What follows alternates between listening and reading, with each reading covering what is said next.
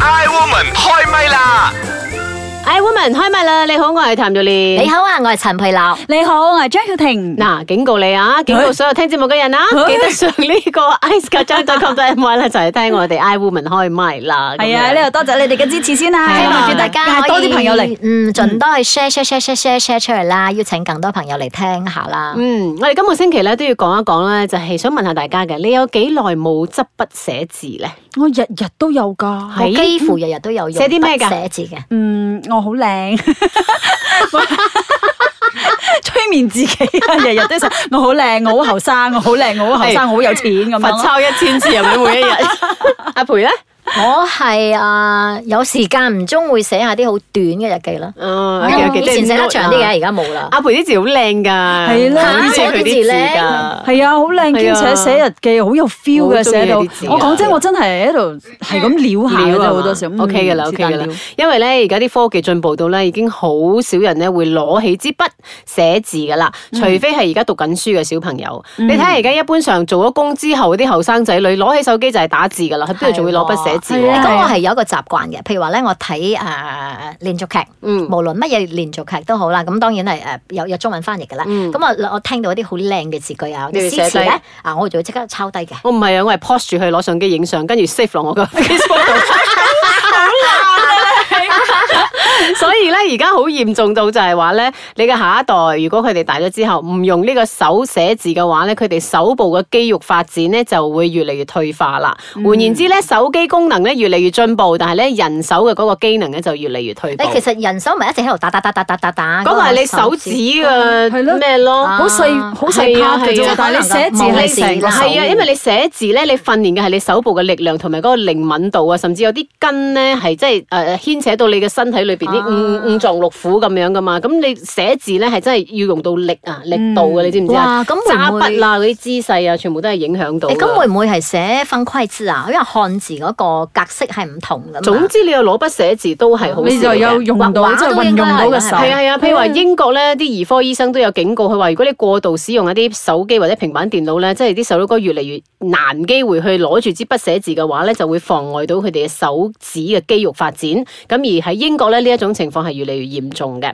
譬如話而家我哋相比起十年前啲小朋友啦，佢哋而家咧嗰啲手腳咧，可能啊你叫佢打字打 game 佢就好叻，但係你叫佢揸起支筆寫字，可能佢就好似好慢嘅。冇，佢好似嗰啲有一個 case 係咁樣嘅，一個誒六歲嘅小朋友，佢阿媽由細到大都冇乜點樣教佢真係寫字咁樣，俾佢玩平板電腦嘅。結果佢翻到學嘅時候咧，佢好似個野人咧，啊係五隻手指捉住支筆嚟咁樣寫嘅，即係佢好啊似係啊，你明唔明啊？呢即個係小朋友連油顏色都冇係啊係啊，嘅即咩哦係？佢冇做到呢呢一個部分，所以啲醫生就開始好擔心，因為佢哋話誒比起好耐我哋嗰個年代，以前嗰啲年代我哋玩嗰啲積木啊，你會用到手指啊嗰啲咁嘅活動啊活動性咁，但係而家呢啲人咧就根本就係俾個平板電腦佢就係喐其中一隻，即係食指啫可能。所以咁樣咯喺呢度咧，亦都要呼籲啲父母嗯啦，真係唔好成日係掟個平板電腦俾啲小朋友，因為對佢哋嚟講嗯咧，即係佢嘅嗰個 o d 嘅嗰個誒呃 exercise 係啊係唔夠嘅，係嚇，所以咧同我埋哋一定要係鼓勵佢哋多啲用個手，就好似我我嘅小朋友以前細個嘅時候咧嗯，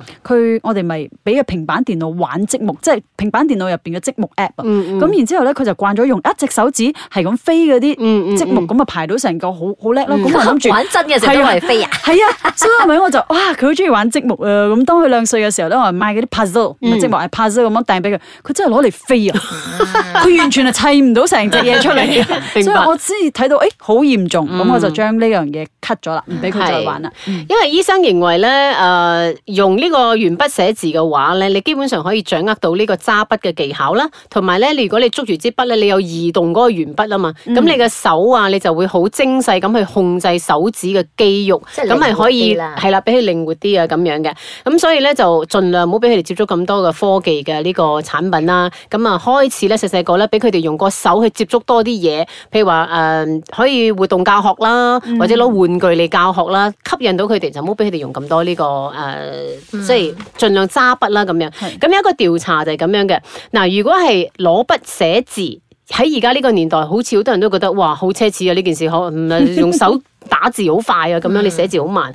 咁喺一個誒、呃、調查裏邊就有啲人問啦，你有幾耐冇寫字咧？咁有三點一個 percent 啲人講，嗯，唔記得咯，即係已經模糊到唔記得咗自己幾時冇攞筆啦。有九點八巴先就話哦，基本上我係唔寫字嘅咁樣哇嚇。咁有十六點四 percent 就話每週會寫三四次，三十三點六嘅 percent 就話每週會寫一兩次，三十七點一咧就話每一日都會寫字。誒咁咁樣睇個數據又會覺得 O K 喎，但係佢話每一日都寫字就好似你咁，我好靚寫三個字，我都當係我有寫字啦咁樣。咁咧，究竟呢、個誒、呃、書寫，如果你唔做嘅話，呢樣嘢會帶嚟啲咩影響咧？嗱，我哋可以睇睇啦。十九點九個 percent 咧，就開始啲人唔重視嗰個書法。即係你寫字靚唔靚冇乜所謂啦，而家吓你求其寫得出，哇已經好好噶啦，好叻啊！你識寫字啊， 識咁拼樣出係嚟嘛就得咗噶啦。二十六點三個人就話用語係不規範嘅，可能去亂亂用詞語，嗯因為佢已經冇研究啦嘛嗯。四十七點二個 percent 咧就話開始忘字啦，就齋係支筆呢 個我已經發啊發現我我有都咁有嘅咁都樣問題。會寫，我係我啦係寫錯字寫到咧，佢咧忍唔住咗喺 WhatsApp 嗰度寫啊，係咩得個號啊，不是得個號啊，四十七點二八成好高下。另外有五十點九個 percent 係誒書法唔美觀，好料嘅，啊，呢個我哇，啊我中兩嘢添啊，啊都好料㗎。有誒咁六個個醫生都中我， 嗰個係不嬲嚟訓練咗係咁嘅。六十一點四個 percent 咧攞起筆係忘記字嘅嗯，嚇，咁所以要 keep 住每一日都寫嘢。係嗯啊，我好靚都係 OK 噶嘛。我嗬每日都寫日記咁我。哋又睇下呢啊，啊佢好勁，係佢真係我睇下呢個茶煲劇場入邊咧，呢三個女人有冇日日咧用筆嚟寫字咧？慈悲蓮，慈悲蓮，把好有時都幾賤。夏綠庭，夏綠庭，最冇記性錯唔定。優雅樂，優雅樂，淡淡定定有錢剩。茶煲劇場，哎喲，呢、個 Jessica 叫佢打份報告咋嘛，打到錯字百出，仲要我幫佢執手尾啊，真係衰噶啦！哎喲，你做咩吟吟沉沉咁喎？咩 report 咁難做？嗰、個新嚟嘅 Jessica 咯，份 report 係咪係俾老細啊用嗰個紅筆啊圈佢錯字啊？你睇下幾多錯字？喂，又真係幾多錯字喎？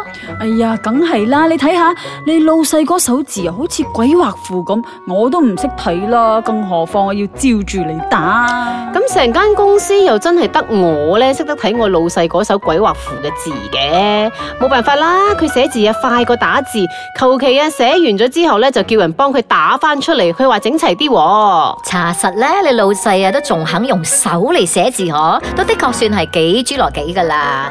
我老細啊，淨係識得用口講噶咋，仲要我咧快快又用手抄啊。唉，我都好少見我老細啊寫字嘅。 老細們識唔識寫字唔緊要，最緊要咧就係佢哋識得揸筆簽名、簽支票、出糧俾我哋就得噶咯。茶煲劇場。 I 哎 woman 開麥啦！你好，我係譚玉蓮。你好，我係陳佩樂。你好，我係張耀婷。其實咧，我自己本身咧就真係有寫日記嘅習慣。我由誒、呃中學開始咧，小學六年級開始我就中意寫，每一日都寫。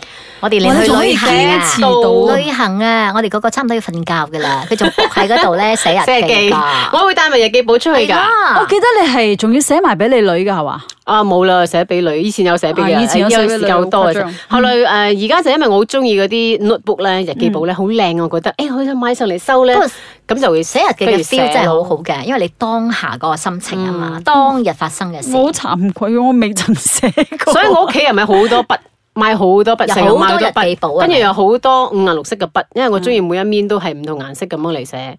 咁甚至乎而家好中意做 colouring 成日都 都係用到筆嘅呢樣嘢。哎呀，你嗰個肌肉發展得非常之好 啊！所以我哋三個入邊最精靈嘅咪 佢啦。所以個手打人上嚟都有力係咪？好啦，快問快答啊！嗱，問下你兩位先，你哋中唔中意寫字嘅？由以前到而家，中意我，不嬲中意嚟我都唔中中意意嘅書法添啊！嗯我哋不嬲都唔中意我不嘅。是張反雨對婷哦，你我中中意意，我甚至會書法。我而家都有諗翻咧，我要練翻嗰哦，個你左手寫字㗎嘛手係體字嘛？係咯，哦，係咯，右手寫都冇。右手寫得哦，唔仲犀靚利啊，係嘛？誒，左但係我又唔中意寫得都唔寫，靚。 我又唔中意寫毛筆字嘅喎。妖臭啊！我我覺得仲過唔啊中我意。中意啊！我我覺得好中意好肉書酸法啊㗎，我中意書法係㗎。啊，我唔因為你寫得又算， 我想我成日都寫得肉酸，所以我唔想寫，你明 嘛如？果我發覺三個入邊，我係真係最爛寫字嗰個，無 我中意論我中意書法或書者法咩都嘅好。咁講真，你有幾耐冇寫字咧？咁樣睇應該你哋都有寫哎啦，係呀，嘛哦都有。嘅，日日都所以有。我堅我持唔咪用多，打咯，我堅持用寫。係啊係啊，佢而家我哋做緊節目啲資料，佢都係用手我寫用嘅，手你寫睇我係打啊出因為嚟我嘅中意我幾打過 point 嘅。嗯哦， ，OK，喺咩情況之下你會寫字㗎？嗯，需你話要喺時屋企咧嘅時候，喺屋企嘅時候有時。啊即係無聊咁樣寫下。你你記唔記得嗯上次我哋咪出過本書嘅最佳主角？我對住個電腦嘅時候咧，我一日打唔出一個字嘅。哦但係你用手寫就寫跟得住出咧我就啊冇咁樣啦，跟住我就趴喺個床度，嗯即係好似寫日記咁樣，就嗯啪啪啪啪一夜之間就可以寫幾篇出嚟，嗯寫完啦，跟住先慢慢打咯。嗯咁我就會快好多我。只能夠 OK 講你係上一代嘅人。係咯咯，我都係咁認為㗎。 你覺得中文字其實係咪好難寫咧？所以先至唔寫呢啲人而家。又唔係㗎，我自己好靚本身我覺我好得中意中文字嗯㗎，只不過我 OK 懶啫。我中意 cas 誒誒嗰個叫咩 casif 啊，我中意嗰個哦，英文嗰種啊料嗰種料咩料 italic 啊，啊啊秒筆字 OK，我中意嗰個。咁誒、呃手機筆寫係咪書寫嘅最大障礙咧？其實因為而家手機太方便啦，你下下都可以打字啊。嗯。咁你係咪呢覺個得絕對係係。咯？呢個可能係對寫字嚟講係一個好大嘅障同礙，係埋而家咪？有啲手機咧，你咪用嗰種啊手機筆嚟寫係啊係啊嗯嘅，或者係用平板電腦嗰種筆啊咧，你點樣寫了了佢都會走出嗰個字係㗎啊嘛係啊係啊咁就真係好似冇乜你研究啲字靚唔靚啦，好冇似你啊乜在係啦乎啦。嗯求其我寫得出，或者少一點佢都可以出個個係啊正確係啊嘅， 所以更加唔會去所以變咗有嗰邊啲字酸真係會唔記得咗點寫。但係對於老人家嚟講係好事嚟嘅。嗯，吓，佢哋可以誒係寫翻啲字咁幫助樣佢係。OK，如果下一代你覺得提筆寫字係咪會更難咧？叫佢哋拎起支筆，對於下一代嚟講，絕對會嘅。